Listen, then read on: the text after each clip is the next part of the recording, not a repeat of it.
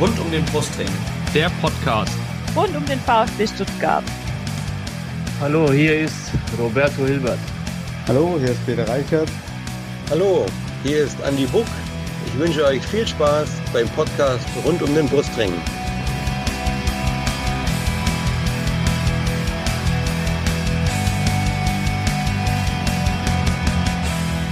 Herzlich willkommen zum Podcast rund um den Brustring. Mein Name ist Lennart.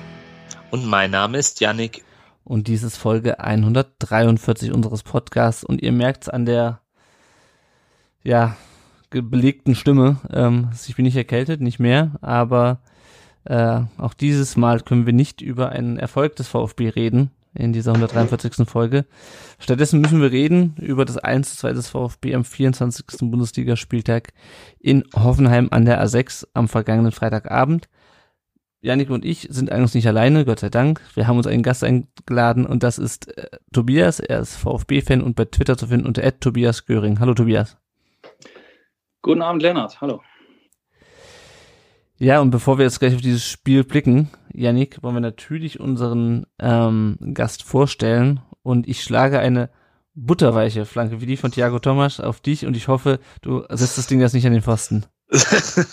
ich ich werde es versuchen mit all meiner fußballerischen Qualität. Schönen guten Abend auch noch von meiner Seite.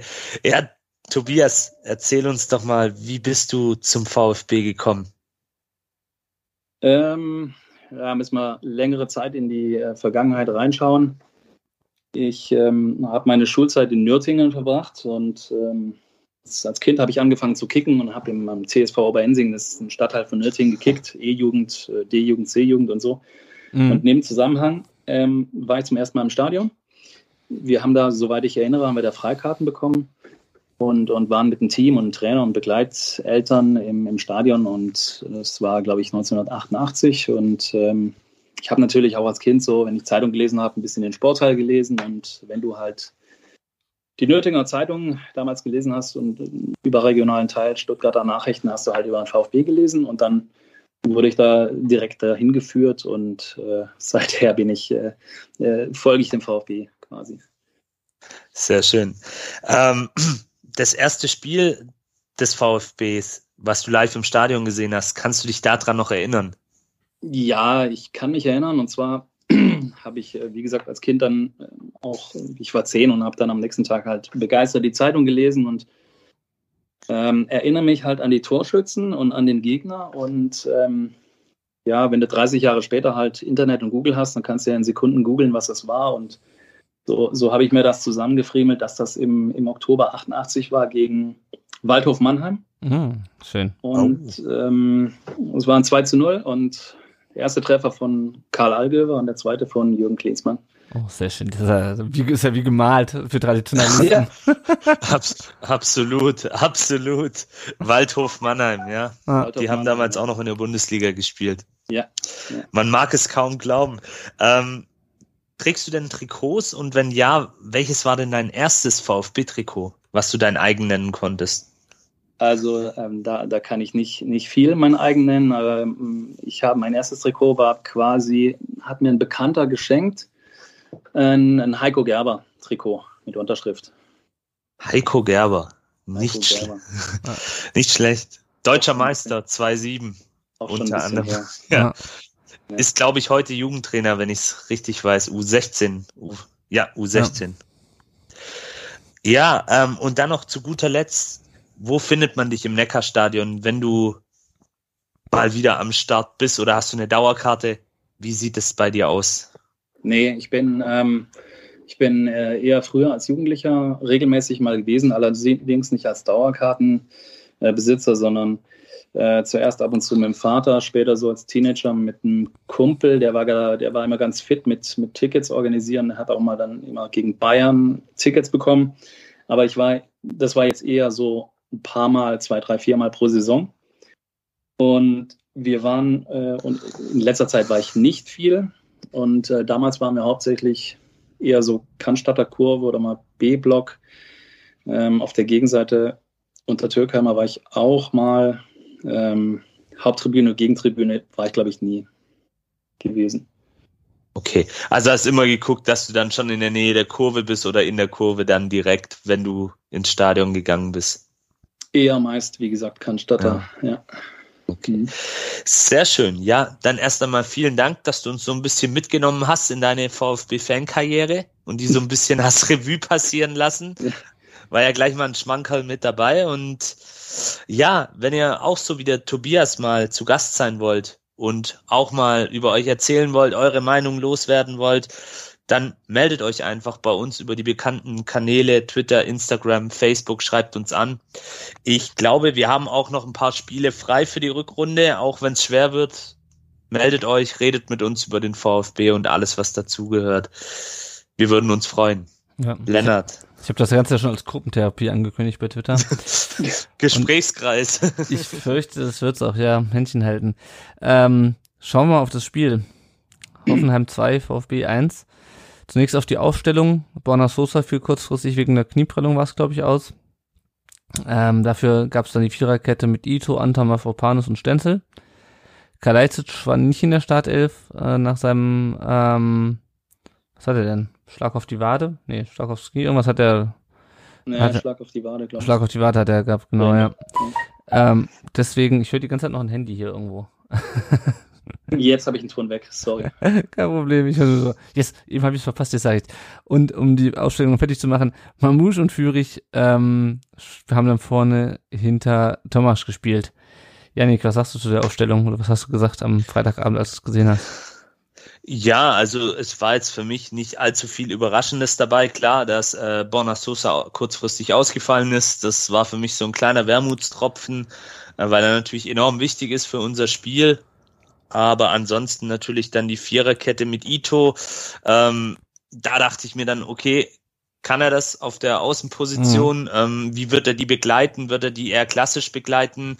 ähm, oder vielleicht dann doch auch mal mit nach vorne gehen und versuchen, weil er hat ja durchaus Qualitäten, auch mal lange Bälle zu schlagen, auch mal eine Flanke.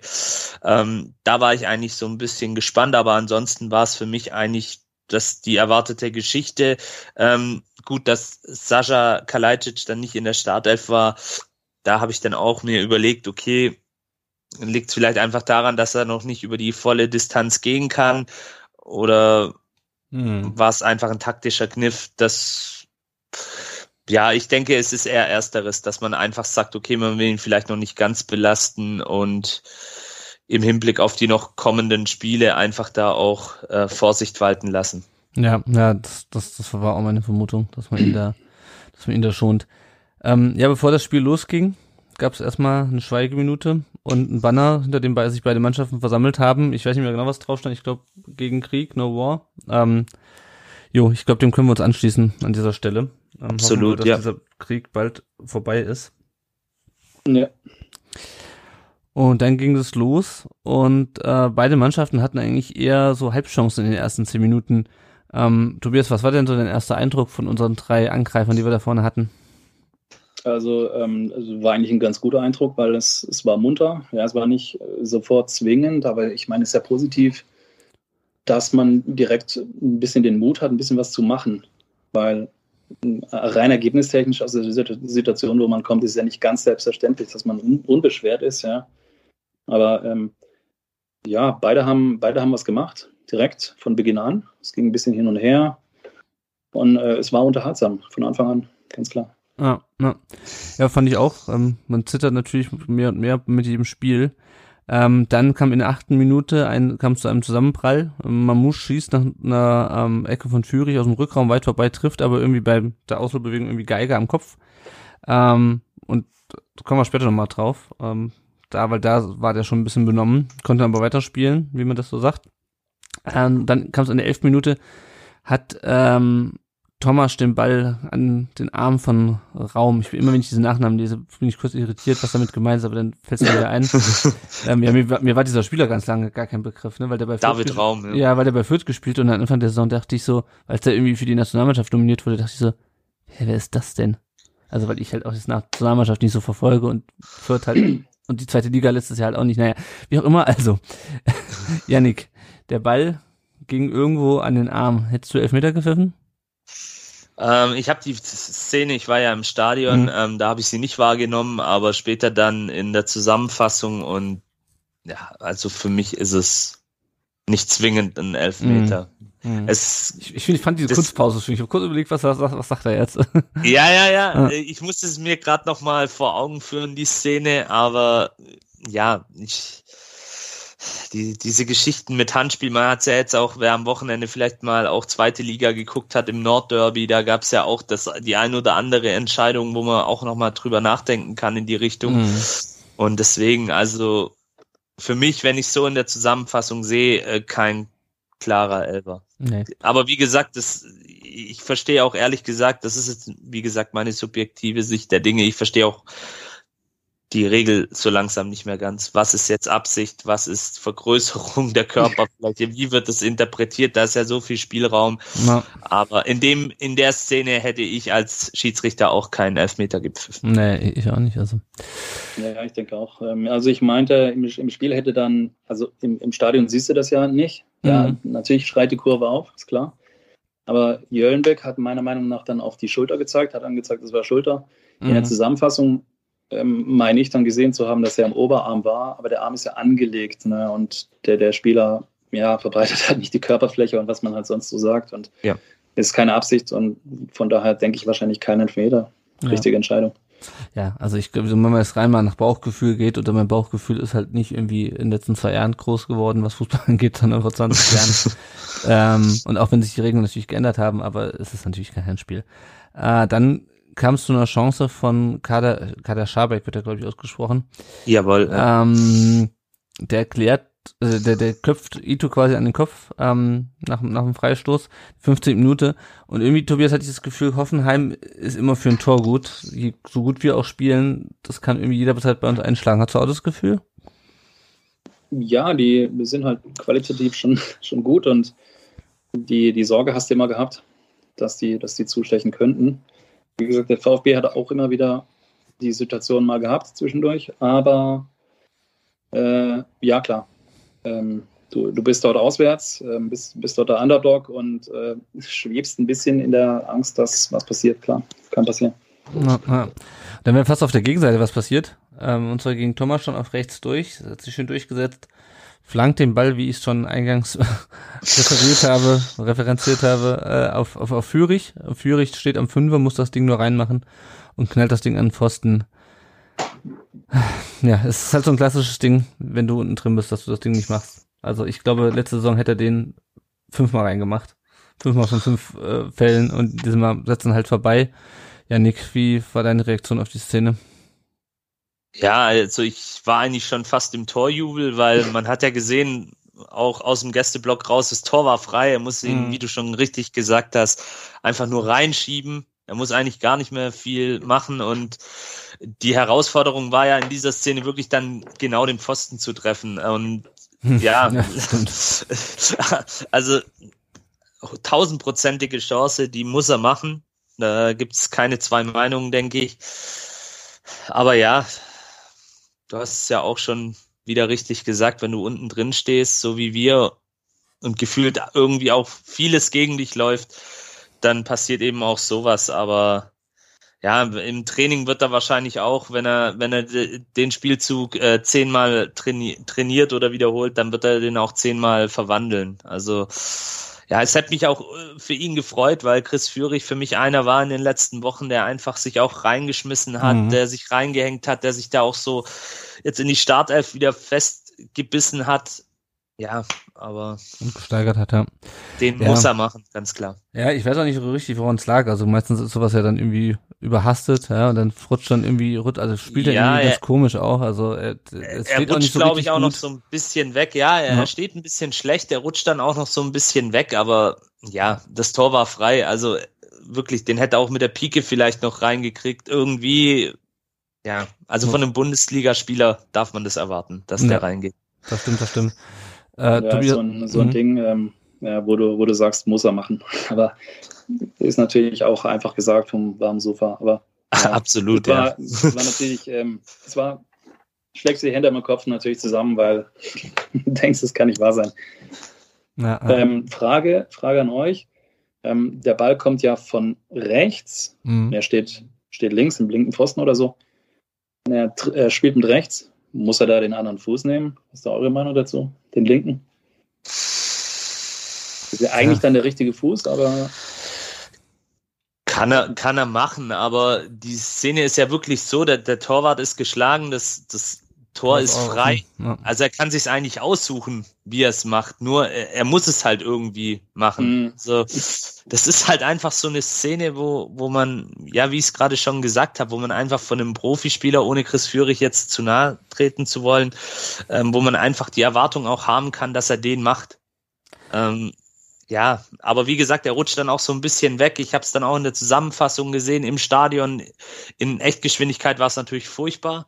Aber klar, er rutscht ein bisschen weg und das ist auch schon den besten Spielern passiert, dass sie mal so eine Chance versemmelt haben. Aber es wäre halt enorm wichtig gewesen in diesem Spiel. Das ist und wenn es läuft, dann weißt du halt, dann gehst du halt davon aus, dass die Flanke durchkommt und du weißt schon, wenn du da reinläufst, weißt du schon genau, wie du ihn nehmen willst, wo du, wo der hinkommt und wie du ihn reinmachst, ne? Und momentan ist es halt dann, keine Ahnung, hast ja. du halt irgendwie einen Schritt zu viel oder zu wenig gemacht, stehst blöd da und dann da fehlt dann halt auch diese Fuß. Abgeklärtheit, diese Abgezocktheit, die jetzt meinetwegen äh, beispielsweise in Anthony Modest zurzeit an den Tag legt. Ja. Also ich glaube, ähm, der, der macht ja aus allen Lagen Toren oder da gibt's ja noch so ein paar Kandidaten in der Liga und wenn du dann auch so einen Lauf hast und deine Tore regelmäßig machst, was ja bei Chris Führig jetzt auch nicht der Fall ist, aus äh, auch schon bekannten Gründen, ja. Aber alles in allem natürlich, den muss er machen, das weiß er, glaube ich, auch selber. Ja, möchte mal kurz auf einen positiveren Aspekt. Also wolltest du noch was sagen, Tobias? Ja, um, um, um was Positives von der Szene noch zu erwähnen. Die Flanke äh, fand ich geil von Tomasch, glaube ich. Mhm. Ja. Ähm, halt klassisch, ne, scharf reingespielt vor das Tor. Ähm, Torwart kommt nicht ran, Innenverteidiger, wenn die versuchen zu klären, machen die wahrscheinlich ein Eigentor. Also hat ja. er gut gemacht. Ja, und ich fand generell Tomasch auf dem rechten Flügel fand ich richtig gut. Also der hatte echt so ein paar Ballannahmen, Ballmitnahmen dabei wo du gesagt hast, genau, also den kannst du halt anspielen und dann schafft es irgendwie den Ball mitzunehmen, obwohl er schon am Laufen ist. Also ich habe das irgendwie gestern auch in meinem Rückblick aufs Spiel geschrieben. Ich glaube momentan ist Tomasch echt auch technisch der beste Spieler auf dem Platz. Also klar, andere könnten haben vielleicht auch eine gute Technik, aber die, die kriegen sie gerade nicht auf dem Platz. Aber Thomas ist momentan der, der seine Technik, seine gute Technik am besten auf den Platz bekommt, oder? Also sowohl beim Torschuss als auch bei so, bei so Geschichten.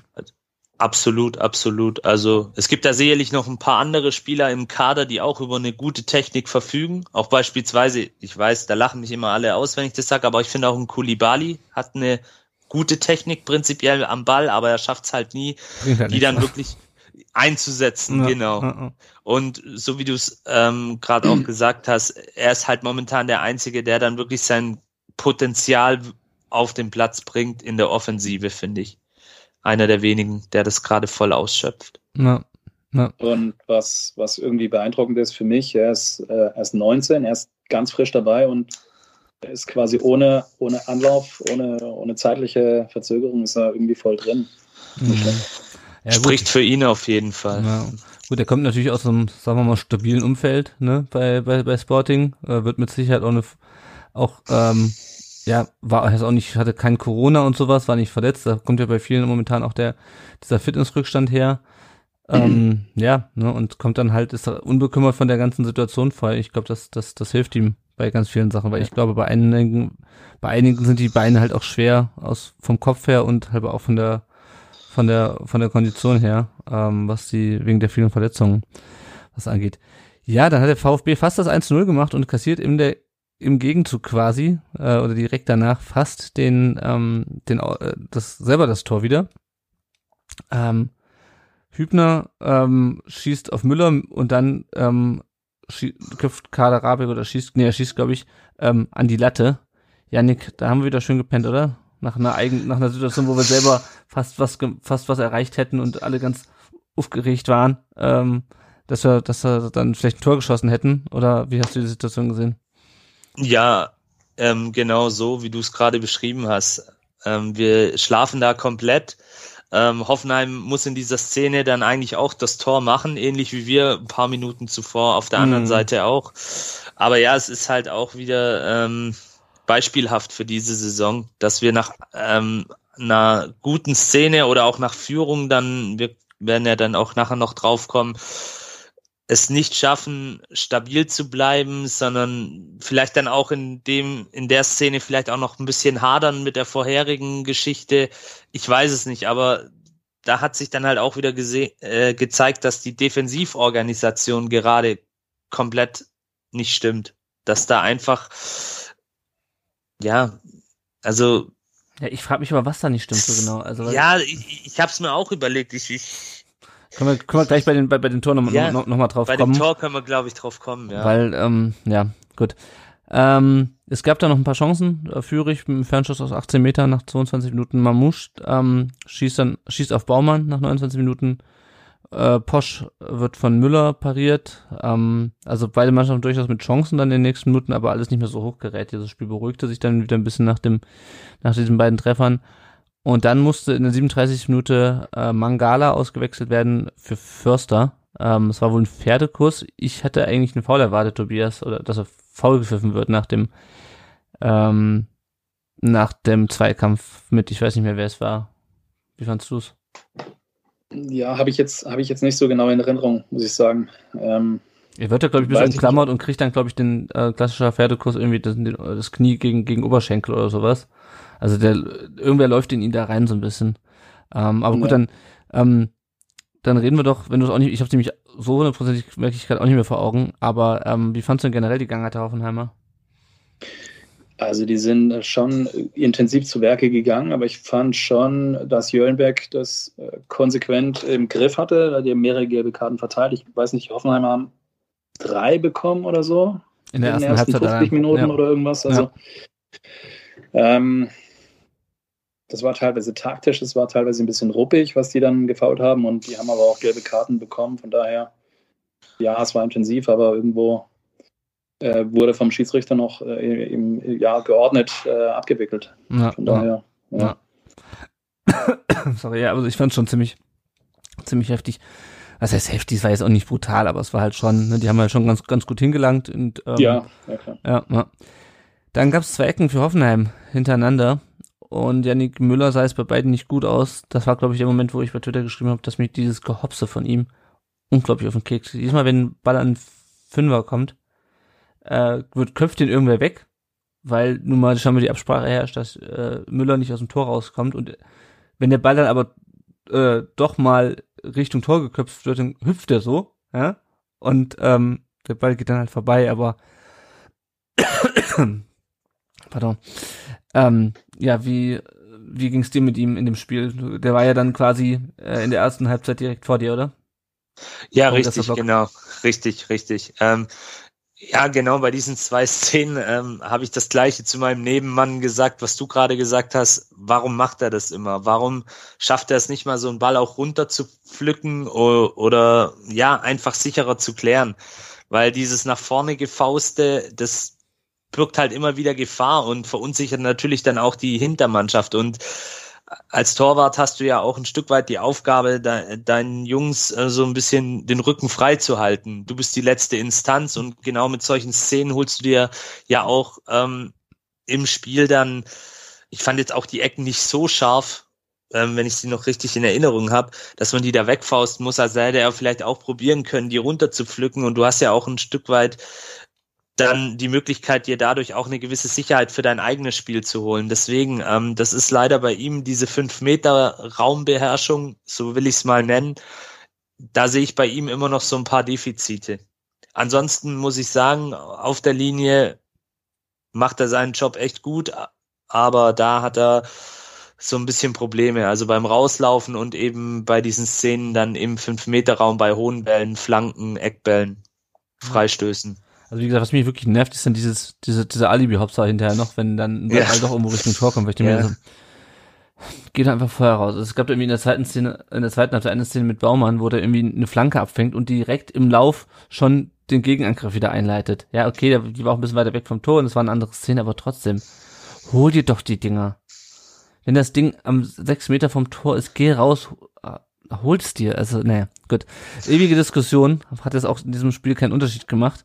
Ähm, ein Unterschied hätte es aber vielleicht gemacht, wenn Hoffenheim in der 43. Minute in Führung gegangen wäre Und zwar stand dann Rütter bei der Kopfballweiterleitung im Abseits und ich habe gedacht, also ich habe erst gedacht, das können die nicht geben, das Tor.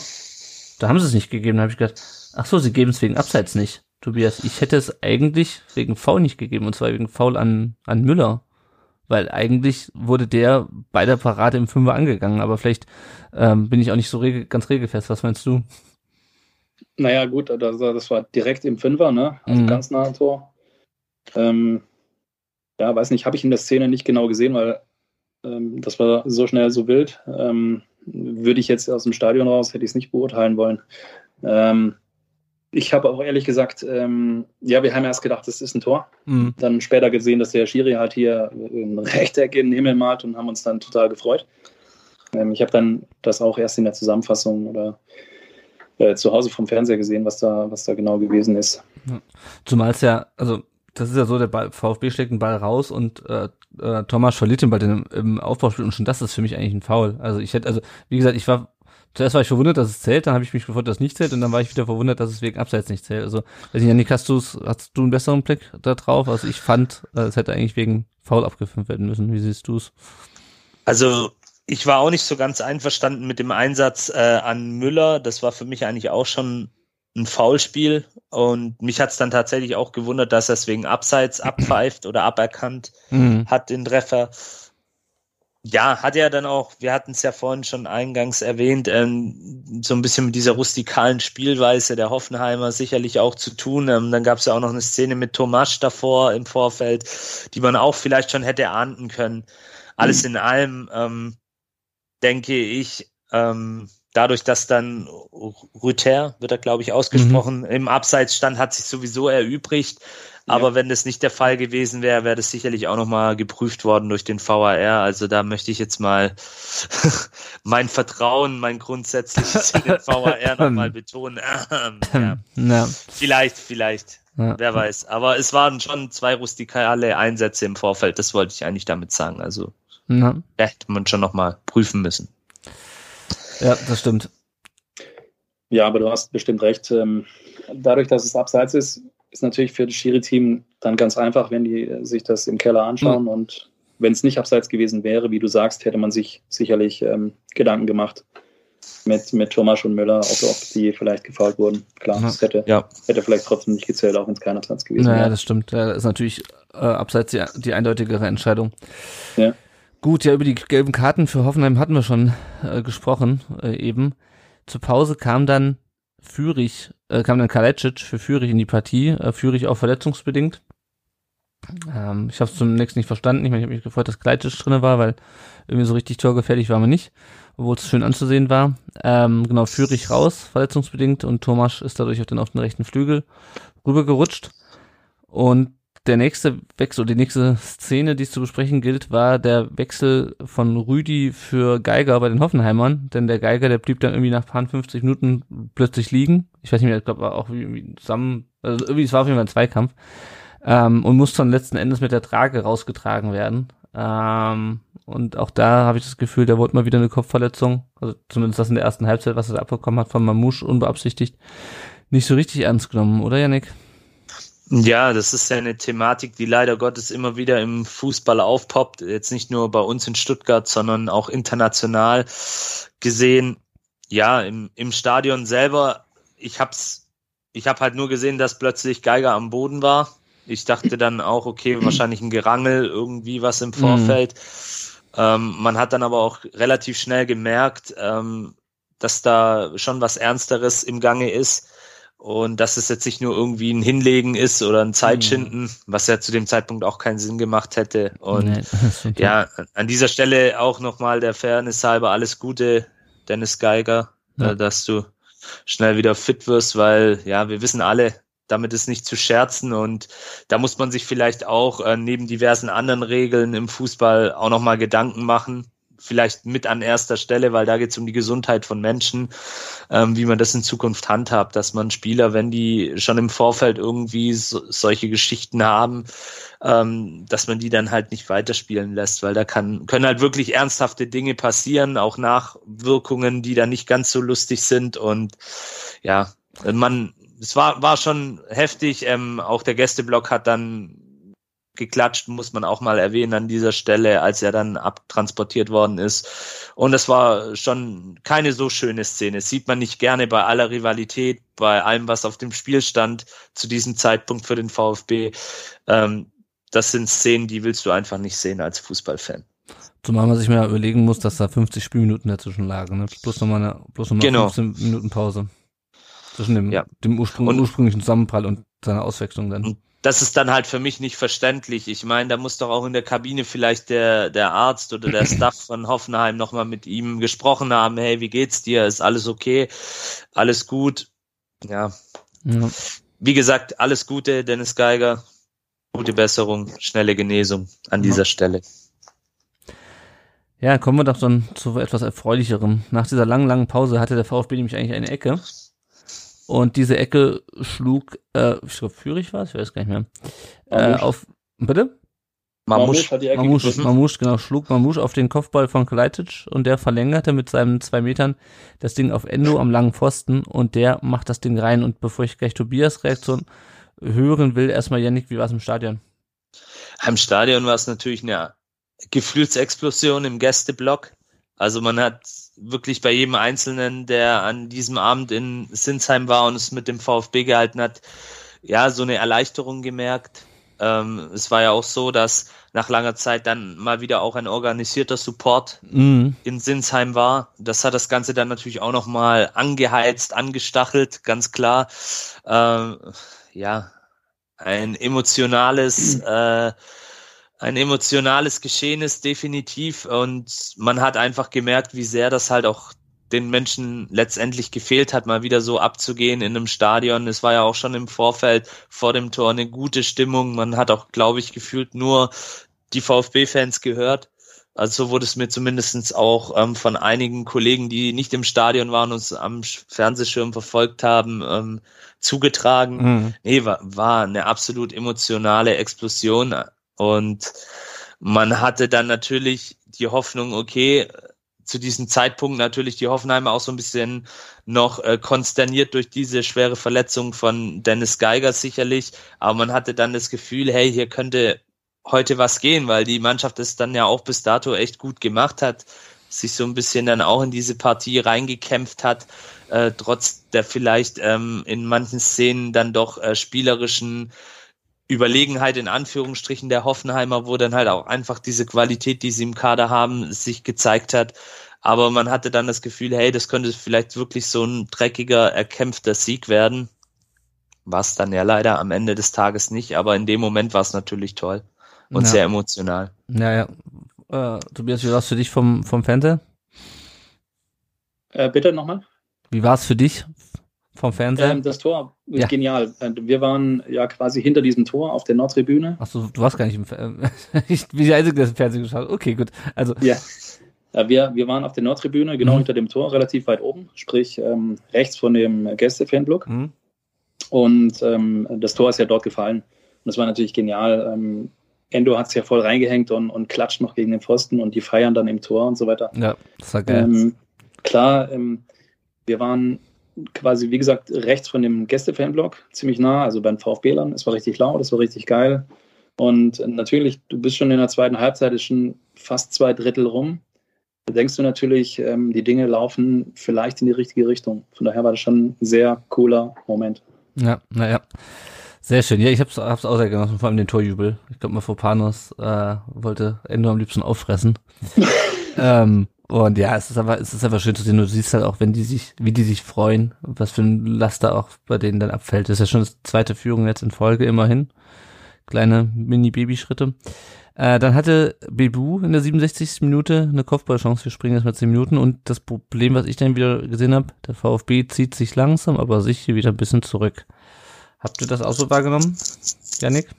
Ja, absolut. Ähm, ich habe dann einfach mir auch gedacht, hey Jungs, warum geht ihr jetzt nicht aufs zweite Tor? Weil genau in, in dieser Phase nach dem Tor, da, da ist den Hoffenheimern auch nicht mehr so viel eingefallen. Also die haben da auch teilweise so ein bisschen äh, kopflos gewirkt. Und wenn man dann in dieser Phase vielleicht dann nochmal drauf geht und, und mehr Druck erzeugt, dann kann man das zweite Tor machen. Und ich glaube, da nimmst du an diesem Freitagabend dann die drei Punkte auch mit nach Stuttgart. Aber es, es war halt leider nicht so und das ist eben auch so ein grundsätzliches Problem in dieser Saison neben den ganzen anderen widrigen Umständen, dass es die Mannschaft dann nicht schafft, ähm, so eine Führung sauber zu verwalten, ähm, sauber zu Ende zu spielen und bis zum Schluss eben fokussiert auf dem Platz zu bleiben und eben dann vielleicht auch nochmal das Momentum für ein zweites oder drittes Tor sogar zu mhm. nutzen.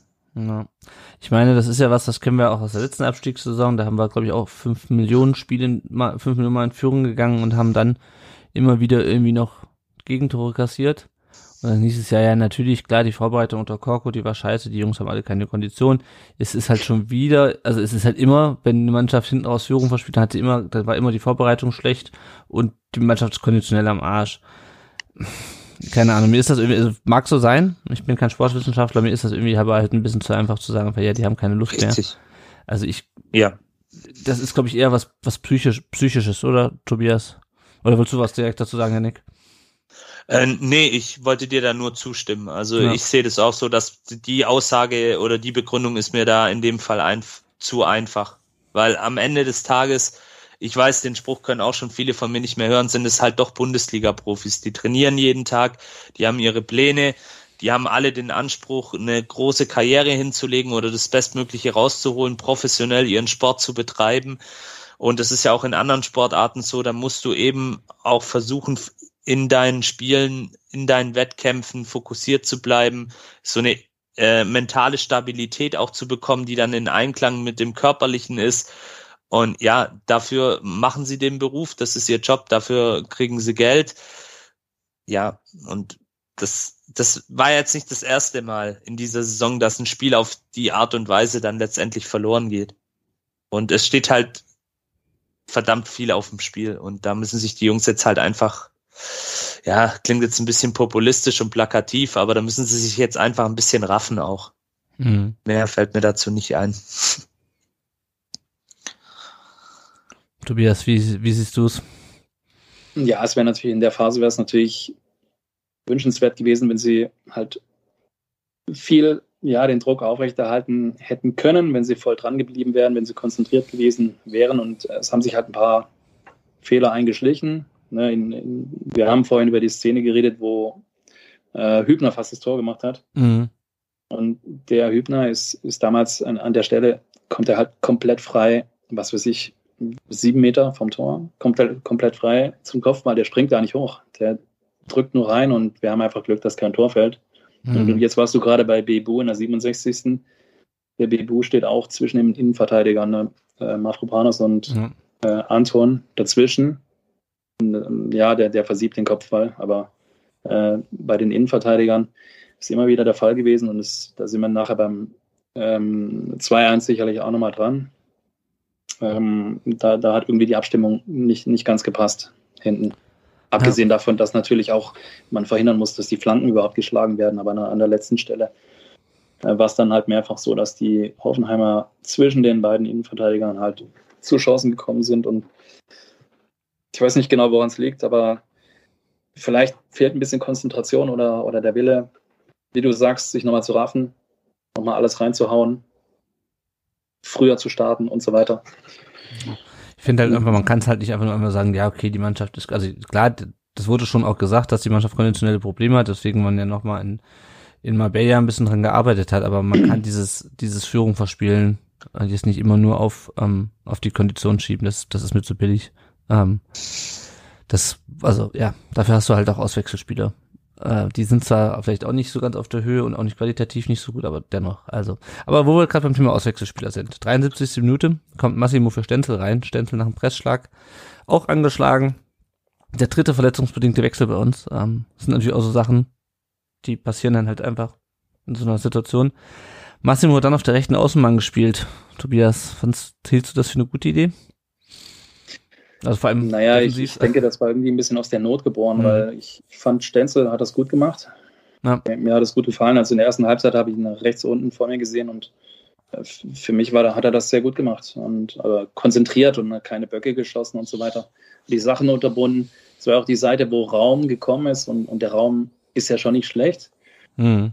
Und, und er hat es meiner Meinung nach gut gemacht und ich denke, ähm, als er verletzt war, dass Massimo für ihn kommt, ist ein bisschen aus der Not geboren einfach. Ja. Also, hätte man sonst halt, glaube ich, nicht gemacht, wenn das nicht erzwungen worden wäre durch die Verletzung. Platz hat, glaube ich, niemanden mehr, der sonst äh, hätte reinkommen können. Also, keine Ahnung. Ich guck mal gerade, wer da noch auf der Bank saß. Ahamada, Belias, Eckloff und Mola, ja, gut. Hm. gut. Ähm, gehen wir weiter in die 85. Minute und zwar zum Ausgleich. Ähm, Baumgartner geht viel zu leicht an Thomas vorbei auf dem rechten Flügel. Ito rückt nicht raus. Und da hat dann der Herr Baumgartner genügend Zeit, um ein Traumtörchen zu schießen. Und zwar von halb rechts mit dem linken Fuß ins lange Eck. Und dann stand es 1 zu 1. Und ich habe ganz viele Fragen, Janik. Warum, also was macht Thomas da und warum steht er überhaupt da? Also, vielleicht können wir mal noch mal kurz, kurz vor Augen führen, wie die Szene, wie die Szene eingeleitet wurde. Nämlich mhm. eigentlich war der VfB ja im Angriff, hatte einen äh, Zweikampf, wo dann Förster für meinen Geschmack zu leicht zu Boden geht äh, und dann Hoffenheim den Abstoß kriegt und dann ist der Ball plötzlich vorne bei denen auf der rechten Seite. Aber was, was, was, was war da los? Ja, wieder, wieder das alte, alte Thema, äh, falsche Zuordnung im Defensivbereich, ähm, blöd, blöd den Ball hergeschenkt im Vorfeld ähm, durch diese unnötige Aktion von Förster. Ähm, ja, und dann geht natürlich Tomasch, ich glaube, er hat es in dem Moment dann auch gut gemeint, einfach mit nach hinten, versucht dann mit seiner Schnelligkeit, mit seiner Dynamik vielleicht den Ball auch wieder auf der Seite, auf dem Flügel dann zu erobern. Das hat er im Spiel auch das ein oder andere Mal gemacht, dass er sich hat fallen lassen und quasi versucht hat, selber die Bälle sich zu holen. Ähm, für mich da aber dann tatsächlich der, der schlimmere Fehler eigentlich bei Ito, der da nicht konsequent rausrückt und, und verhindert, weil der Baumgartner macht es dann natürlich auch recht clever, ähm, zieht nach innen, trifft ihn dann natürlich wunderbar, auch noch, by the way, mit seinem schwächeren Fuß, wie man jetzt erfahren hat, wenn man gestern Sport im Dritten geguckt hat. Da hat das nämlich gesagt, dass der Linke eigentlich der Schwächere ist. Mhm. Ähm, trifft ihn natürlich wunderbar. Also das ist dann so eine Szene, die geht wahrscheinlich in in vier von fünf Fällen ver vertändelt er den Ball oder zieht ihn drüber und im fünften trifft er ihn halt perfekt und das ist dann ausgerechnet gegen den VfB Stuttgart im Abstiegskampf.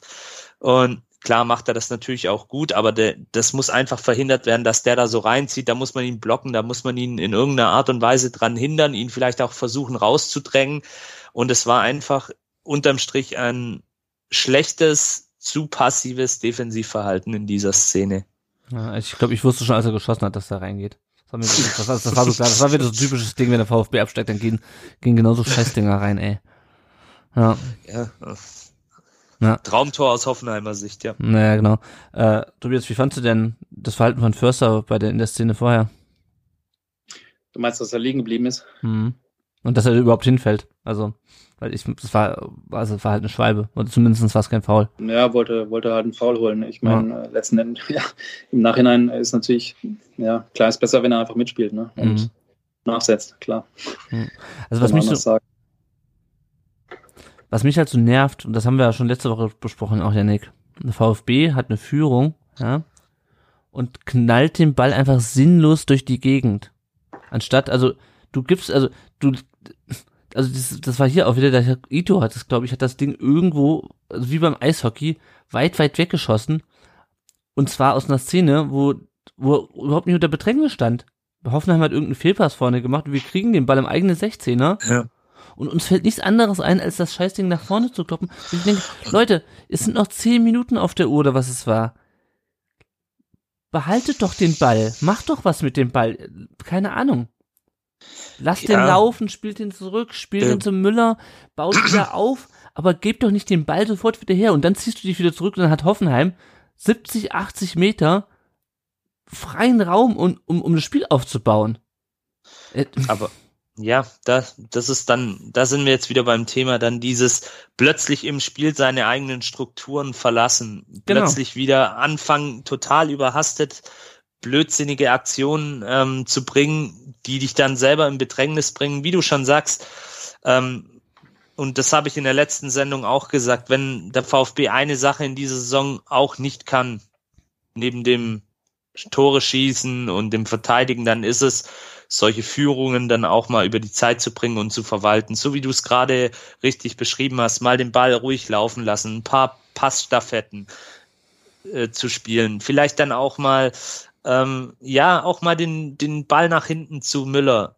Alles, alles okay in dieser Situation. Aber das Spiel einfach beruhigen, die Hoffenheimer die dann vielleicht auch schon auf der letzten Rille so ein bisschen dahergekommen sind in Teilen, wobei ich sagen muss, die haben in den letzten Minuten deutlich äh, frischer gewirkt. Naja, die ähm, haben auch die meisten Tore in, in den letzten Minuten geschossen. Richtig, Liga, genau. Ich, ja. Aber dann musst du gerade gegen so einen Gegner eben genau dieses Spiel, wie du es gerade beschrieben hast, auch auf den Platz bringen. Dann einfach ruhig bleiben, sagen, hey, wir nehmen das Ding jetzt mit und eins muss man auch sagen, die Hoffenheimer haben natürlich in, in der Phase der Partie auch alles nach vorne geworfen. Sprich, es haben sich auch wieder Räume ergeben, die man dann hätte vielleicht auch wieder bespielen können. Eben mit einem Tomasch, der abgesehen von dieser Szene ja ein super Spiel gerade in der Offensive ja. auch gemacht hat, dass man den dann wieder sucht, dass man dann einfach auch nochmal so versucht, Nadelstiche, Entlastungsangriffe ähm, zu setzen im Spiel. Aber das, das funktioniert einfach nicht. Und, und da sind wir wieder beim Thema, ich, ich weiß, das wollen dann die Verantwortlichen vom VfB auch nicht hören, aber das ist für mich dann auch einfach eine Kopfsache.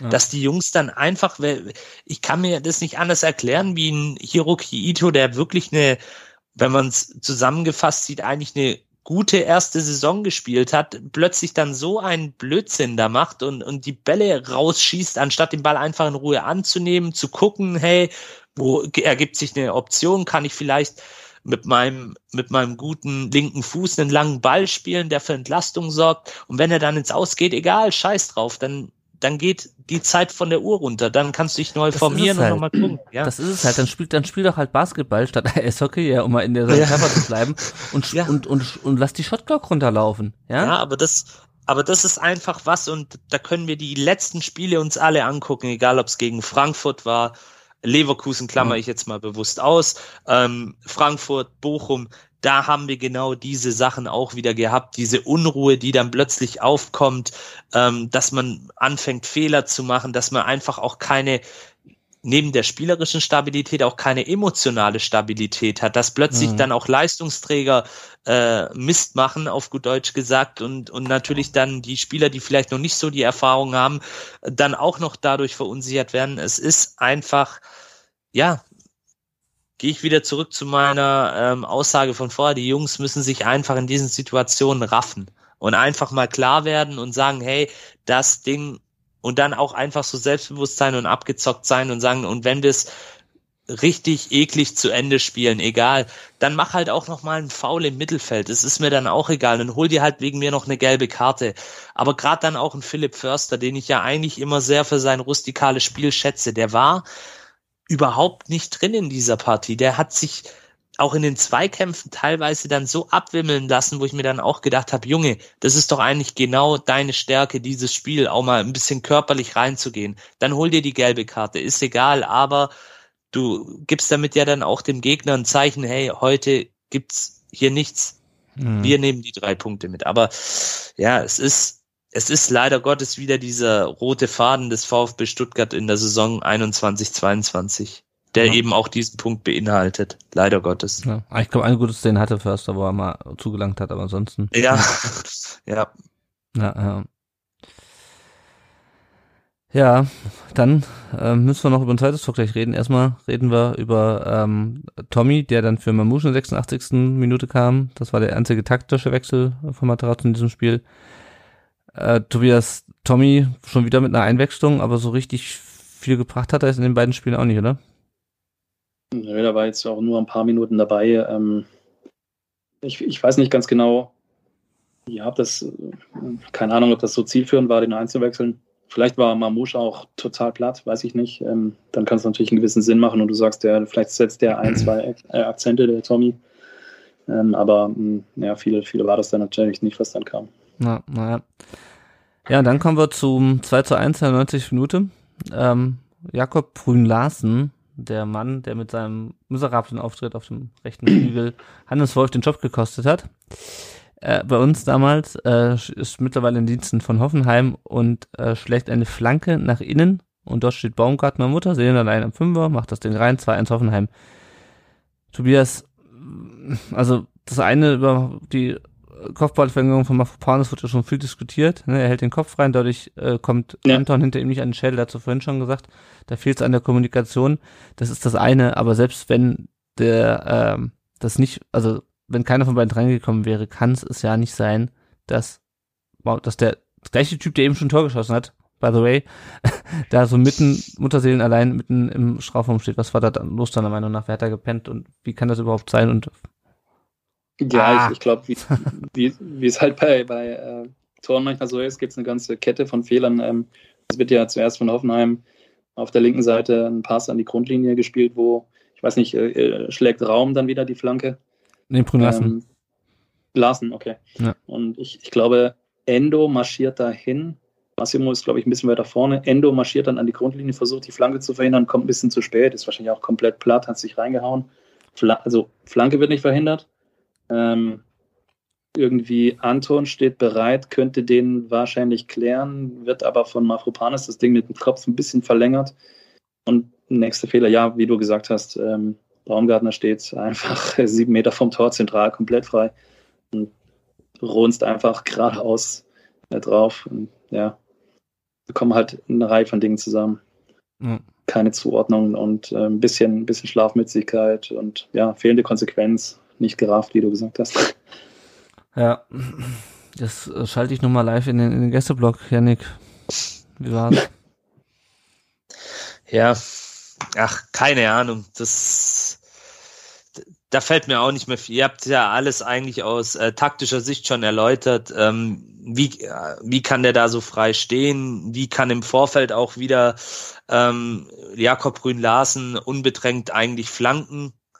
Ähm, das muss man sich ja auch wieder die Frage stellen und ja, alles andere ist dann natürlich ja wieder schlecht verteidigt, schlechtes Stellungsspiel, schlecht antizipiert, einfach ja, muss man vielleicht auch mal so deutlich sagen, einfach scheiße. Einfach, einfach scheiße gespielt und einer Bundesligamannschaft in der Szene nicht würdig. Macht mhm. dir dann halt die ganze gute Leistung, die du 85 Minuten gebracht hast, gegen den gegen den Gegner, der ja um die Teilnahme in der Champions League spielt. Das darf man ja bei dem bei der ganzen mhm. berechtigten Kritik auch nicht außer Acht lassen, dass die Hoffenheimer wirklich eine für ihre Maßstäbe klasse Saison spielen. Also die haben auch noch alle Chancen, da sogar noch in die Top 3 zu kommen. Und ja, Lennart, du hattest es vorhin ja auch erwähnt, sie sind ja so ein bisschen die Comeback-Könige der Bundesliga, also haben, glaube ich, schon 23 Punkte oder was ich da gelesen habe, äh, nach Rückstand noch geholt. Also die sind da wirklich gut, haben da scheinbar auch das, was uns gerade fehlt, dann auch so eine, so eine abgezockte Siegermentalität in ihrer Mannschaft und natürlich viel Qualität, aber ja, darf nie und nimmer so passieren. Ähm, und war natürlich im Stadion extrem bitter. Also da war dann, das war dann auch, glaube das einzige Mal, dass der Gästeblock wirklich komplett leise war.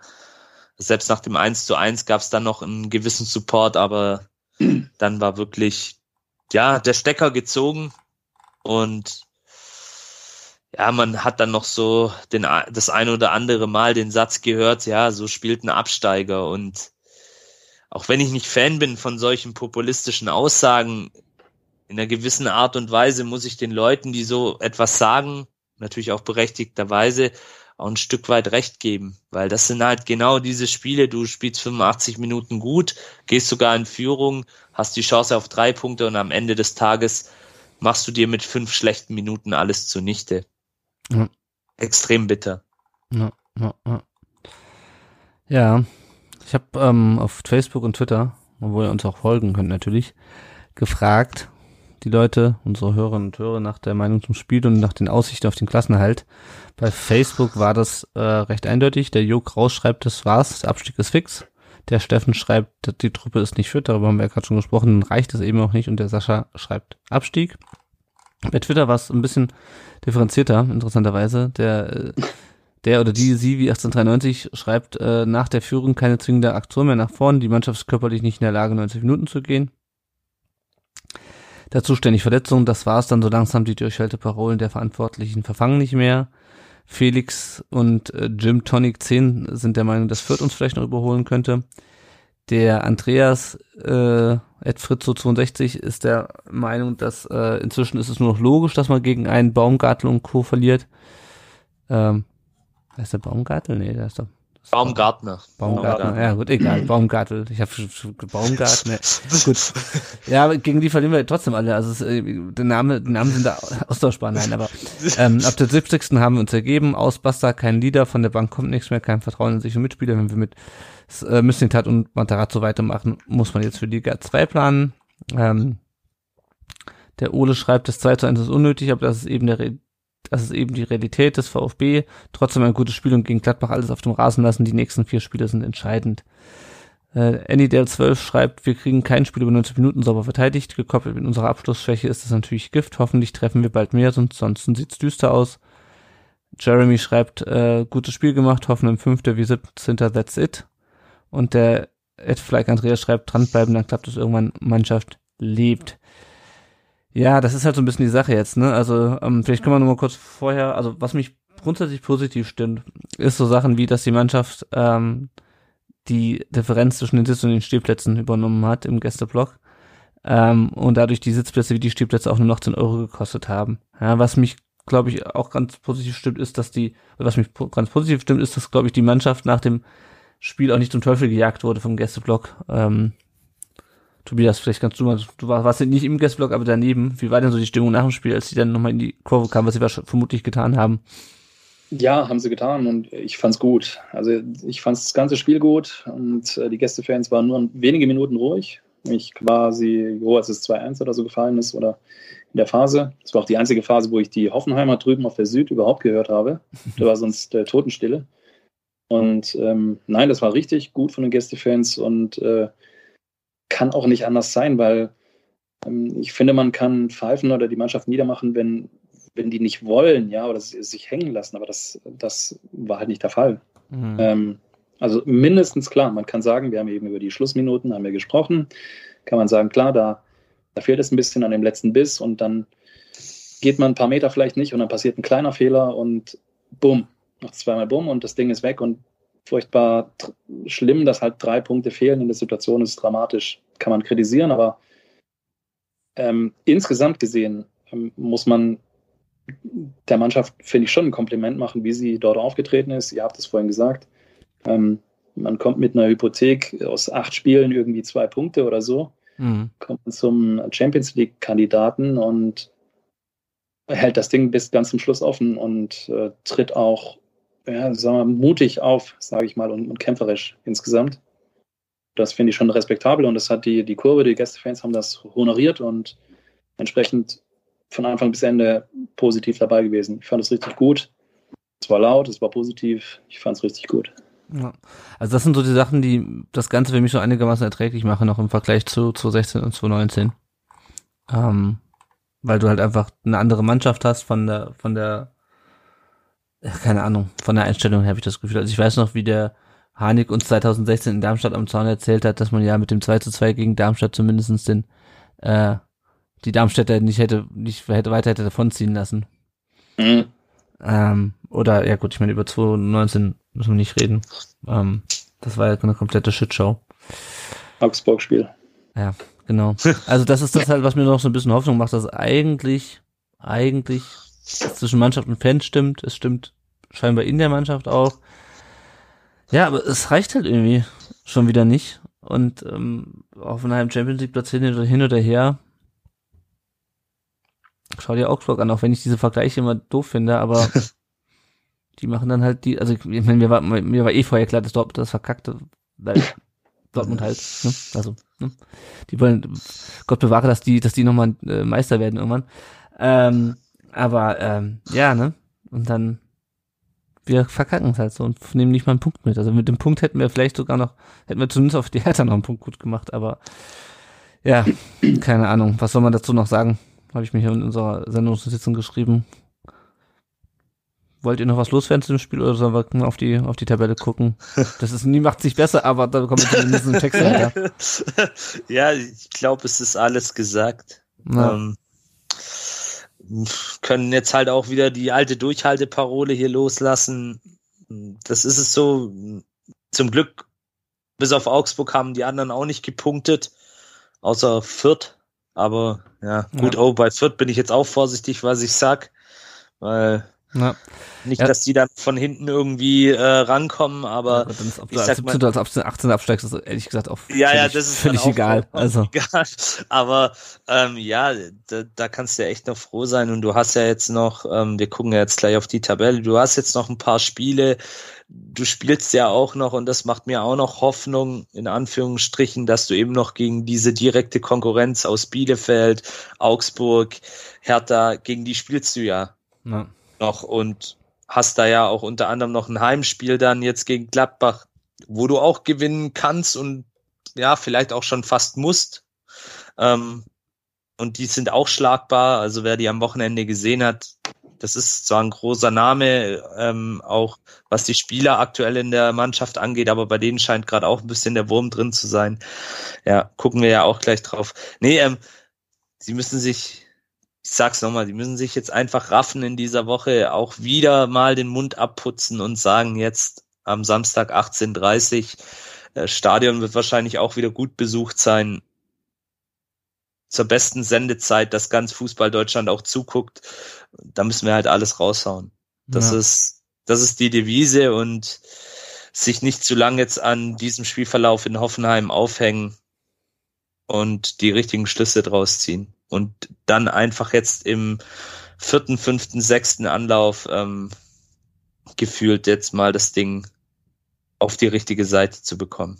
Ja. Den Bock zu stoßen, wie du es Okay, mal. stopp, ich, ich unterbreche dich jetzt. Das hat man schon die letzten drei, drei Folgen. Ja. nee, Quatsch. nee, das war's dann auch von ja. der Seite. Ja, ja, genau. Ja, bevor wir auf die Tabelle gucken, nochmal kurz für euch die Info, wenn ihr uns finanziell unterstützen könnt oder wollt, wollt oder könnt, wie auch immer, dann könnt ihr das über Patreon oder über PayPal tun. Äh, Patreon könnt ihr uns mit einem monatlichen Betrag unterstützen. Und äh, wenn ihr uns dann anfangt zu unterstützen, dann gibt es ein kleines Starterpaket vom Erik zugeschickt. Und PayPal könnt ihr uns unregelmäßig unterstützen, wie ihr wollt. Und auch kleine Summen helfen uns schon, unser Equipment hier instand zu halten und die laufenden Kosten für Blog und Podcast zu decken. Alle Infos dazu findet ihr auf rundumdenbrustring.de slash support. Und alle Infos über den Punktestand des VfB findet ihr in der Bundesliga-Tabelle. Der VfB ist jetzt weiterhin 17. mit 19 Punkten, minus 17 Toren. Ich hatte ja zwischendurch die Hoffnung am Sonntag, dass wir zumindestens, wenn äh, Dortmund hahaha ähm, ein paar Tore schießt, dass wir sogar eine bessere Tordifferenz hätten als Augsburg. Aber auch das, damit war es nichts. Also Fürth, Fürth hinter uns mit 14 Punkten, 5 Punkte Rückstand noch. Die Hertha ist es auf dem Relegationsplatz, minus 29 Tore, äh, 23 Punkte, vier mehr als wir. Augsburg auch vier mehr als wir, 23 auf dem ersten Nicht-Abstiegsplatz, minus 15 und Bielefeld auch verloren, äh, 25 Punkte, sechs Punkte vor uns, äh, minus 10. Und wenn wir kurz aufs Tippspiel gucken, bevor wir gleich auf den nächsten Gegner gucken, da führt der Rasibo jetzt mit 293 Punkten vor Mona 71 mit 289 und Severmed geteilter zweiter Platz mit 289 und dann kommt kommen zwei Leute mit 285 Punkten, aber ich habe jetzt keinen Bock mehr Namen vorzulesen. Ähm, ja, nächstes Spiel, Samstagabend gegen Borussia Mönchengladbach. Danach geht's zu Union, juhu. Die haben natürlich, also die haben natürlich auch wieder das Tor äh, wiedergefunden nach drei torlosen Spielen. Und dann geht es schon äh, gegen Augsburg in, in äh, dann äh, drei Wochen äh, zu Hause. Und danach ist erstmal Länderspielpause. Und dann geht es gegen Bielefeld, juhu. Wie läuft's denn bei Gladbach so? Äh, die sind momentan 13. haben 27 Punkte, also auch nur schlappe 8 mehr als wir. Haben vor allem äh, 32 zu 48 Toren. Also es gibt doch noch Mannschaften, die mehr Tore kassieren als wir. Die Borussia gehört dazu und die haben auch nicht wesentlich mehr Tore geschossen. Wir haben nämlich 28 geschossen, die 32. Also äh, eine Mannschaft, die auch nicht so richtig gut drauf ist. Die haben seit dem 20. November nur zwei Spiele gewonnen. Äh, und zwar gegen die Bayern lustigerweise und äh, gegen Augsburg. Dazwischen gab es aber auch zwei 0 zu 6 Klatschen, einmal gegen Freiburg und einmal gegen Dortmund. Und ja, am Wochenende, äh, Janik, du hast schon angesprochen, haben sie ein 0 zu 2 gegen Wolfsburg aufgeholt. Tyram hat erstmals wieder getroffen. Der hatten wir bisher immer das Glück, dass der ausfiel, wenn wir gegen die gespielt haben. Und Adi Hütter ist, glaube ich, auch nicht mehr so ganz ähm, unwackelig bei denen auf dem, auf dem Trainerstuhl. Beste Torschützen, Hoffmann mit acht Toren, äh, Hofmann, Entschuldigung, nicht Hoffmann, Hofmann mit acht Toren, Neuhaus und äh, Player mit vier und Hofmann und Player sind auch die besten Scorer. Tobias, was ist dein Gefühl vor Gladbach? Ja, ähm, also wie du gesagt hast, die kassieren auch mal Tore. Vielleicht sind sie ein bisschen vulnerabel jemand, der gegen Freiburg in einer Halbzeit sechs Stück kassiert. Vielleicht kann der vom VfB auch mal zwei bekommen oder so. Ähm, ja, insgesamt sind sie ja schlecht, deswegen stehen sie unten drin und, und das ist eine Chance. Ich weiß nicht. Ähm, vielleicht ist was drin. Ich meine, irgendwie vor Weihnachten, vor Wolfsburg oder so, hätte ich auch nicht unbedingt gedacht, dass die gewinnen, VfB. Mhm. Und dann waren die ein bisschen, die waren angenockt, ja, die hatten eine ganz schlechte Phase, eine, eine Serie von Niederlagen gehabt und VfB war dann da und hat die Chance nutzen können. Vielleicht läuft es ein bisschen ähnlich jetzt. Äh, ich fände es cool. Aber ein bisschen eine Wundertüte ist es für mich schon, weil Gladbach, ja, da spielen auch einfach ein paar Kicker, die richtig gut sind und die auch mal ein Spiel entscheiden können. Aber wie gesagt, die sind schon ein paar Mal komplett auseinandergefallen in der Saison und ja, die Chance besteht. Ja. Ich bin optimistisch, sage ich mal. Naja. Wenn der Stindel, wenn der scheiß Stindel wieder irgendwie ein Tor macht, dann raste ich eher aus, ey. ähm, aber ja, äh, anderes Thema. Ähm, ja, also ich, ich sehe es ähnlich. Das ist wie schon die ganze Zeit, du kannst sie schlagen, du musst wieder alles auf den Platz bringen. Aber die haben halt auch Spiele, die dir wehtun können. Also wie eigentlich fast alle Mannschaften in der Liga, außer Fürth vielleicht. Ähm, die wirklich gegen uns nur ein Tor geschossen haben und auch das war ärgerlich, aber gut. Ähm, ja, die haben halt, ne, das ist halt und Hertha vielleicht, egal.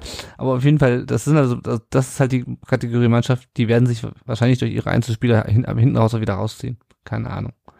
Also ich finde das ja ganz lustig, bei Twitter momentan so ein bisschen quer zu lesen. Ähm, in, in Berlin ähm, ist man ja genauso drauf wie bei uns, ne? So nach dem Motto, ja, okay, wir steigen halt ab. Äh, in Gladbach nicht ganz so und in Bielefeld, aber auch da kriegen die nach jeder Niederlage die Krise und freuen sich dann, dass wir es dann doch wieder verkackt haben. Ja, keine Ahnung, Yannick, was ist dein Gefühl vor dem Spiel gegen Gladbach am, am Samstag? Du hast ja schon so ein bisschen dargelegt. Ja, also da schließe ich mich euren Worten an. Das ist eine Mannschaft, die natürlich weit unter, unter ihren Möglichkeiten spielt diese Saison. Haben natürlich jetzt auch in der Winterpause mit Max Eberl ihre Galionsfigur verloren, die über Jahre hinweg eigentlich für diesen Erfolg gestanden ist. Ähm, ich habe auch immer die Gladbacher der letzten Jahre, jetzt nicht die Gladbacher von dieser Saison, immer so ein bisschen als Vorbild für den VfB gesehen weil ich ähm, da auch ein paar Parallelen immer gesehen habe. Die haben sich auch mhm. vor vielen Jahren nach einem Abstieg wieder gerafft, ähm, haben dann zwischenzeitlich auch nochmal ähm, äh, Relegation gespielt und haben dann aber über den doch steinigen Weg es dann gepackt, sich in der, in der Liga zu etablieren und eigentlich immer recht stabil da im oberen Drittel sich zu bewegen und haben dann auch eine gute Transferpolitik gehabt und wie ihr es schon gesagt habt, da sind eine Menge gute Einzelkicker dabei, ähm, wir haben sie ja auch schon genannt, dass äh, das sind Jungs, die die können eben dann auch solche individuellen Fehler eiskalt ausnutzen und das ist so ein bisschen meine Sorge vor diesem Spiel, mhm. dass eben die Jungs ähm, die wir da genannt haben und auch noch ein paar weitere, die da im Kader bei Gladbach sind, ähm, dann eben genauer am Samstag plötzlich wieder ihr, ihre Lust am Kicken entdecken und, und uns da die Bude, wenn es blöd läuft, vollhauen. Ähm, andererseits, ja, auch den Spruch hatten wir, die Zeit der Ausreden ist vorbei. Wenn du in der Liga bleiben willst, musst du halt auch mal so einen Gegner besiegen und die Gladbacher, ähm, das hat der Tobias ja auch richtig gesagt, sind trotz ihrer Qualität im Kader schwer angenockt zurzeit. Ähm, auch die Diskussion um Adi Hütter nebenzu. Und die werden jetzt auch nicht leiser geworden sein nach dem 2-2 gegen Wolfsburg. Da haben sie sich jetzt auch nicht so gut verkauft. Ja, du hast ein Heimspiel wieder, wahrscheinlich gutes Wetter, viele Zuschauer im Stadion. Also mehr kannst du ja schon gar nicht erwarten von den Bedingungen her. Ähm, um einen Heimsieg jetzt mal zu holen. Mhm. Also ich bin da aber nach dem Spielverlauf in Sinsheim natürlich auch ein bisschen zwiegespalten und hoffe aber natürlich tiefst im Innern, dass sie es schaffen. Werde auch wieder vor Ort sein in der Kurve und die Mannschaft natürlich äh, tatkräftig unterstützen. Werde, werde von meiner Seite aus, von meiner Warte aus mein Bestes geben und mhm. dann einfach hoffen, dass es irgendwie auf dem Platz auch dann rüberkommt und entsprechend gezeigt wird. Aber ja, wird natürlich, äh, alle Spiele werden jetzt schwer. Also da, da brauchen wir doch gar nicht drüber reden. Auch die, die Spiele, wo du danach aufgezählt hast, die sind ja genauso. Äh, das sind auch Jungs, die uns wehtun können, aber come on, wir, wir spielen in der Bundesliga. Also da spielen halt nun mal die 18 besten Mannschaften Deutschlands. Da, da sind auch gute Einzelspieler in jeder Mannschaft vorhanden. Ja. Naja. Selbst ja. bei Kräuter Fürth. Also äh, ja, brauchen wir, brauchen wir nicht drüber reden. Aber wie gesagt, es ist eigentlich alles mal wieder angerichtet, aber ich, ich möchte mich jetzt zu sehr nicht in diesen Verklausulierungen gefangen halten, weil das hat mir jetzt schon so oft das Genick gebrochen. Einfach mhm. alles raushauen am Samstag und gucken, dass die Punkte in Bad Cannstatt bleiben. Ja, ja, ich glaube, so, ich hoffe, dass das, das nicht die ganze Zeit so geht, die letzten äh, zehn Folgen hier noch. Oh, Oh, die Woche sagen müssen, ja, das war jetzt doof, aber nächste Woche spielen wir gegen X, da müssen wir alles raus und oh, okay. Ja, ja, hilft ja nichts. Also du kannst, leid, wir können kannst, ja auch, kann, kannst ja nur noch hoffen momentan. Richtig, also. genau. Das ist ja, das ist ja auch das. Ähm, die Hörerinnen und Hörer da draußen werden es kennen, wenn einen die Leute, die vielleicht nichts mit dem VfB zu tun haben, immer drauf ansprechen. Ja, woran hat's gelegen? Auch heute wieder meine Kollegen dann nicht so. Ja, ich bin nicht der Trainer. Ich ich kann es euch nicht sagen. Ich war im Stadion ich kann, kann euch sagen, dass die Mannschaft 85 Minuten mal wieder gut gespielt hat und dann halt fünf Minuten schlecht und es reicht halt, um den VfB in diesen Tagen zu besiegen. Ja. Es bringt jetzt aber auch nichts, äh, weiter Trübsal zu blasen. Man muss jetzt mal wieder nach vorne gucken und äh, ja, einfach versuchen am Samstag die drei Punkte da zu behalten. Ja, ja. Gut, gucken wir mal kurz, wer da äh, am Samstag dann auf, für den VfB auf dem Feld stehen könnte und wer nicht. Äh, Sanko auf jeden Fall nicht. Natei, Meier, Silas, wissen wir alles, dass die schon länger ausfallen. Äh, Mangala hat einen Bluterguss. Ähm, Führig eine Kapselreizung im Knie, hat sich dann herausgestellt. Äh, beide sind für Gladbach fraglich. Also muss man schauen, wie das die Trainingswoche verläuft und der Genesungsverlauf ist. Ähm, Stenzel hat einen kleinen Muskelfaserriss in der Warte, der fällt definitiv in Gladbach raus. Ich meine, wenn Mangala und Fürich spielen könnten in Gladbach, wäre natürlich schon geil, Tobias, oder? Ja, klar. Weil einfach von der Personalsituation her wäre es schon äh, schlimm, wenn die jetzt nicht zurückkämen. Denn äh, gibt es Rückkehrer? Nee, oder? Gibt keinen. Mm, nee. Äh, die ja. Davi. Sosa ja. vielleicht, eventuell. Sosa, der, hat, Sosa. der hat ja, ja heute individuell wieder trainiert, ev eventuell, so wie ich jetzt ja. kurz vor der Sendung, also es ist natürlich Stand heute Montag, ähm, wissen wir alle, kann sich noch ändern, aber er hat heute individuell trainiert und hoffen wir mal, dass er, dass er fit wird für Samstag. Ja. Das wäre natürlich schick. Ja, absolut, ähm, ja. Ja, Mangala Fürich, das wäre schon wichtig.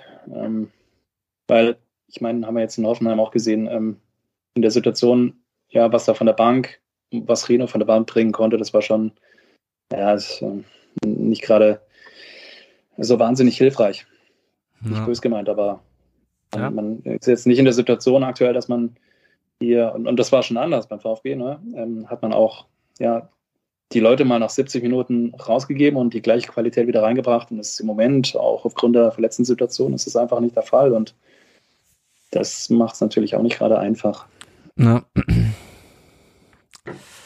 Gut, blicken wir gleich nochmal auf ein paar andere Themen rund um den Brustring. Vorher noch ein zweiter kurzer Werbeblock. Wenn ihr uns, wie vorhin angesprochen, nicht finanziell unterstützen könnt oder wollt, dann könnt ihr uns auch eine Rezension geben, entweder bei Spotify oder bei Apple Podcasts. Das hilft uns, dass andere, äh, andere VfB-Fans uns leichter finden. Gebt uns da gern Sterne, Bewertungsknöpfchen, wie auch immer das da heißt. Und Rezensionen werden hier natürlich auch vorgelesen. Und ansonsten, wenn ihr am Samstag im Stadion seid, sagt doch gerne den Leuten, äh, dass es uns gibt, erklärt ihnen, was ein Podcast ist, wie man das runterlädt und äh, helft ihnen somit uns zu finden. So, noch ein paar weitere Themen rund um den Brustring.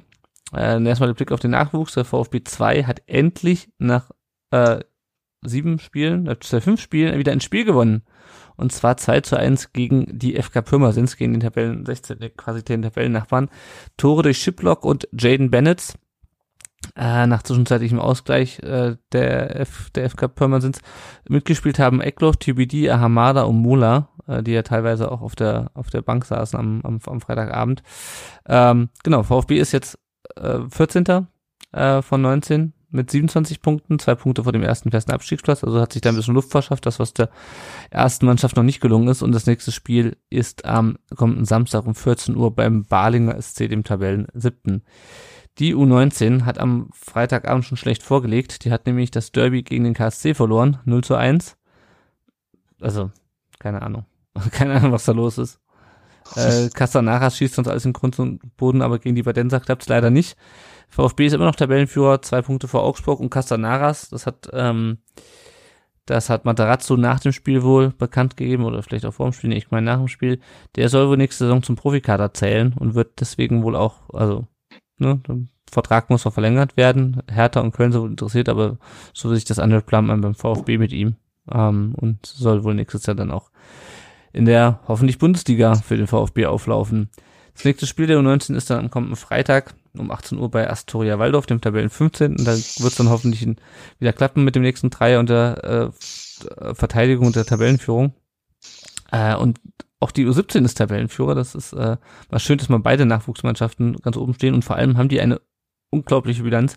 Die haben, sind auch ungeschlagen. Die haben, glaube ich, nur ein Spiel verloren, äh, nur ein Spiel unentschieden gespielt. Ich kann, glaube ich, also ich habe irgendwo einen Artikel gelesen, dass die U17 die beste Bilanz aller VfB-Mannschaften aller Zeiten zu diesem Zeitpunkt hat oder so. Also äh, krasse Bilanz auf jeden Fall. 38 Punkte aus, äh, dadurch, dass sie noch ein Nachholspiel haben, ich glaube aus 14 Spielen oder sowas. Also völlig krank.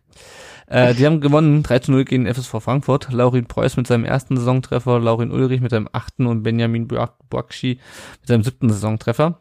Äh, genau, 38 Punkte haben sie jetzt äh, angesammelt, zwei Punkte vor Unterhaching, gegen die sie ja noch ein Nachholspiel ähm, zu bestreiten haben und sie sind wie gesagt noch ungeschlagen. Und am Sonntag spielen sie äh, um 13 Uhr in Nürnberg. Beim Tabellenneunten, die Frauen vom VfB über Türkheim, die haben, glaube ich, am Wochenende sind die ins äh, Pokal-Halbfinale des Landespokals eingezogen, haben aber in der Liga noch Pause bis zum 13. März. Und dann blicken wir mal kurz auf unsere Leihspieler, das sind ja mittlerweile ganz schön viele. Aidonis äh, hat beim äh, Spiel der Dresdner, dem 0 zu 1 äh, gegen Darmstadt nicht im Kader gestanden. Dresden ist jetzt mit 26 Punkten 14. Darko Scholinov hat beim 1 zu 1 83 Minuten gespielt. Äh, der 1 zu 1 der Schalke in Karlsruhe. Schalke ist mit 41 Punkten 5. Philipp Clement ist verletzt.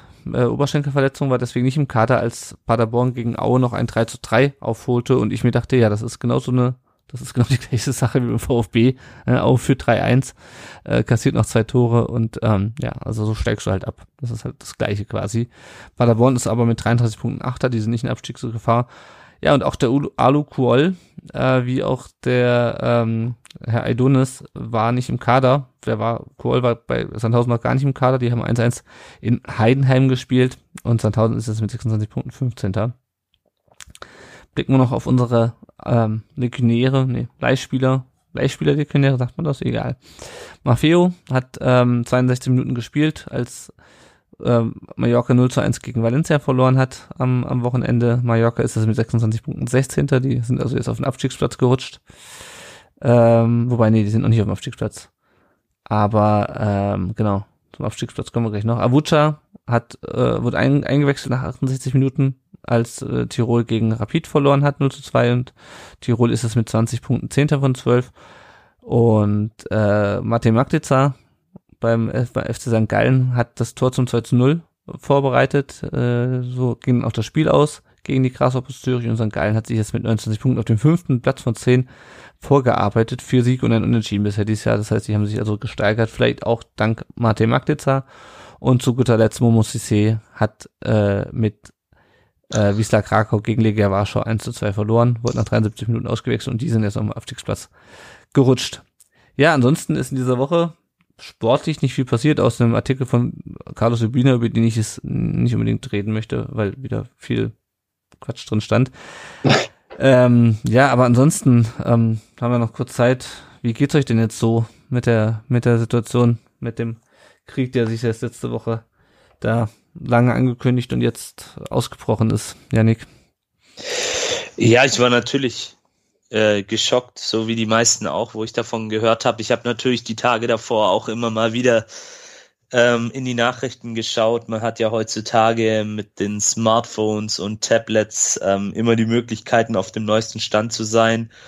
Ähm, natürlich ganz, ganz schlimm und äh, ich meine, wir reden hier jetzt eineinhalb Stunden knapp über Fußball und mhm. über Abstiegskampf. Das ist auch schlimm auf eine Art und Weise, aber das, was da in der Ukraine passiert, das ist nochmal was ganz anderes. Da ist alles andere klein dagegen und man kann einfach nur hoffen, ähm, als Demokrat, als friedlebender Mensch, dass sich die Sache schnell regelt, ähm, dass nicht mehr allzu viele Menschen, egal ob auf russischer oder ukrainischer Seite, weil man darf auch nicht vergessen, dass da auch gerade viele äh, junge russische Soldaten auch kämpfen, die Anfang 20 sind, die vielleicht auch noch ihr Leben vor sich haben und die da jetzt in so einem sinnlosen Krieg geopfert werden quasi in meiner Ansicht nach.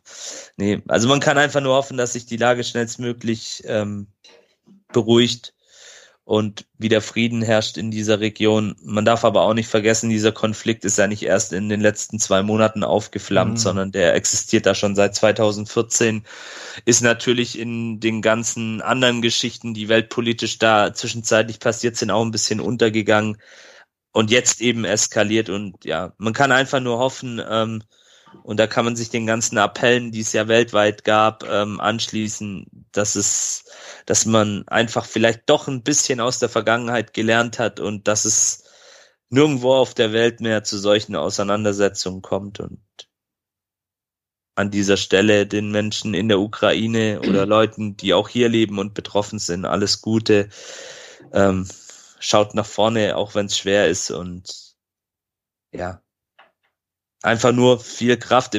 Man kann da ja leider Gottes nicht viel machen. Das ist ja, ja. man kann spenden, man kann das vielleicht auch noch als Appell an meine oder an meine, Entschuldigung, an unsere Hörer und Hörerinnen da draußen. Guckt mal, bei euch in den Städten und Gemeinden gibt's gerade viele Hilfsaktionen.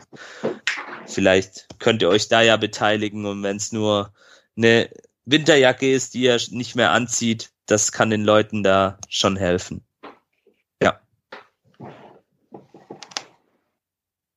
Ansonsten ja, muss man es einfach versuchen, so gut wie es geht hinzunehmen, auch wenn es schwerfällt und sich davon in seinem eigenen Leben vielleicht dann doch nicht zu arg runterziehen lassen.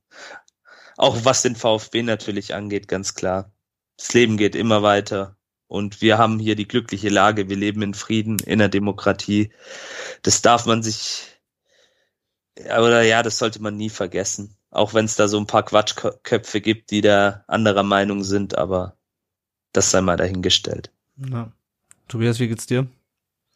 Ja, der, der letzte Punkt, den du gerade gesagt hast, ähm, äh, ist mir sehr aufgefallen, dass man also die Bedeutung von Frieden und Freiheit, äh, dort leben zu können, was das für einen Wert hat, ähm, ist vielleicht in den letzten Tagen wieder ähm, ähm deutlich geworden. Ne? Ja, ähm, wie war das? Donnerstag früh, früh aufgestanden, hm. irgendwie morgens um sechs oder so Smartphone geguckt und einfach geschockt gewesen, ja, dass das passiert, weil das ist komplett hirnverbrannt. Ähm, ich habe in den Tagen davor halt, ähm, da, da, haben sich ja die Dinge zugespitzt und ich habe halt gehofft, dass der Putin halt Drohgebärden macht, ja, um hm. irgendwelche Zugeständnisse zu erpressen. Ich hätte nicht gedacht, dass der das macht, weil die Überlegung war, was soll ihm das dann bringen? Ähm, wie kommt er wieder raus? Da sterben tausende Menschen. Und, was soll denn da am Ende auch für ihn Gutes oder für Russland Gutes rauskommen? Ist ja gar nicht vorstellbar. Von daher ist es komplett irre und zerstörerisch und, und ich glaube, da war jeder einfach am Donnerstag früh ähm, einfach nur schockiert, was da passiert. Ja, ja, geht mir auch so. Also, es gab natürlich auch, also, ist ja nicht das der erste Krieg oder die erste Kriegerauseinandersetzung, irgendwie, seit wir diesen Podcast aufnehmen, ich meine, vor paar Monaten wurde Afghanistan quasi wieder überrannt von den, von den Taliban, äh, was auch irgendwie absehbar war. Äh, aber irgendwie hat es, wenn man sich einfach nur mal überlegt, und das ist natürlich auch ein scheiß Argument, aber wenn man sich halt irgendwie überlegt, dass es halt ähm, nur ein Land weiter ist sozusagen, ähm, Ukraine. Also es ist halt einfach wesentlich näher an Deutschland dran. Ja, und es hat, also, das ist irgendwie, also, keine Ahnung, das ist ein scheiß Argument, aber es hat halt irgendwie, es, ähm, es äh, nimmt einen doch nochmal irgendwie ganz anders mit, wenn es noch näher an Deutschland passiert. Äh, und auch die, natürlich die Auswirkungen sind andere. Also dass jetzt plötzlich irgendwie Deutschland wieder aufrüstet ähm, und das äh, häufig habe ich gesehen, die Ukraine ratzfatz äh, in die EU aufgenommen wird quasi. Ähm, das sind ja Sachen, die auch hier schon einfach ganz andere, ganz andere Auswirkungen haben, als so, so, ja, so schade es ist, so, so leider Gottes, als wie Bürgerkriege in anderen Ländern. Ähm, und ähm, ja, keine Ahnung. Also es ist auf jeden Fall. Es macht einen fassungslos immer, wenn man die Tagesschau-App aufmacht und ich habe sie äh, lange nicht mehr so häufig aufgemacht, wie es in den letzten, in den letzten fünf Tagen. Und ähm, genau, ähm, wenn ihr könnt, spendet, unterstützt die Leute in der Ukraine Ähm, also ähm, die Leute, das ja, Krieg bringt immer viel Leid mit sich und ähm, genau schaut, dass ihr irgendwie unterstützen könnt. Und ähm, ja, auf dieser etwas äh, nicht tieferen Note, ja, auf jeden Fall mit diesem etwas äh, traurigen Ende, würde ich sagen, beenden wir auch diesen Podcast, es sei denn, ihr habt noch was, ist euch, euch ist noch was zum VfB eingefallen, was die Stimmung wieder, wieder hebt. Ich kann es mir irgendwie nicht vorstellen gerade. Nee, nee. Genau. Leider Gottes nicht. ja, also, äh, wir hören uns dann nächste Woche nach hoffentlich einem, ich sage jetzt nicht mehr, dass wir nach einem Heimsieg oder sowas, nach hoffentlich einem besseren Spiel gegen, gegen Gladbach, in dem hoffentlich auch endlich mehr Punkte wieder für uns liegen bleiben. Ähm, passt so lang auf euch auf. Äh, wie gesagt, lasst uns hoffen, dass dieser Krieg schnell beendet ist und äh, nicht noch mehr Blut vergossen wird. Ähm, und die Ukraine auch hinterher noch äh, ein freies Land ist. Und ähm, ja, an dieser Stelle vielen Dank euch fürs Zuhören. Danke nochmal an äh, dich, Tobias, dass du uns äh, beigewohnt hast. Also uns beigewohnt, oh Gott, jetzt ist echt zu spät, dass du bei uns zu Gast warst und mit uns über den VfB geredet hast. Sag nochmal ganz kurz, wo findet man dich bei Twitter oder sonst vielleicht auf den, sozialen Netzwerken? Äh, Twitter at Tobias Göring, sonstige, ja, Facebook bin ich auch, aber da mache ich nicht viel. Ja, Wer macht das schon? Genau. Ja. okay, ja. super. Dann Vielen Dank euch für die Einladung. Hat Spaß gemacht. Danke und äh, weiterhin äh, euch viel Spaß mit eurem äh, Podcast. Danke Dankeschön. sehr. Danke sehr. Okay. Dann jetzt nochmal vielen Dank euch fürs Zuhören, liebe Hörerinnen und Hörer, und bis nächste Woche. Ciao. Bleibt Ciao. gesund. Servus. Ciao.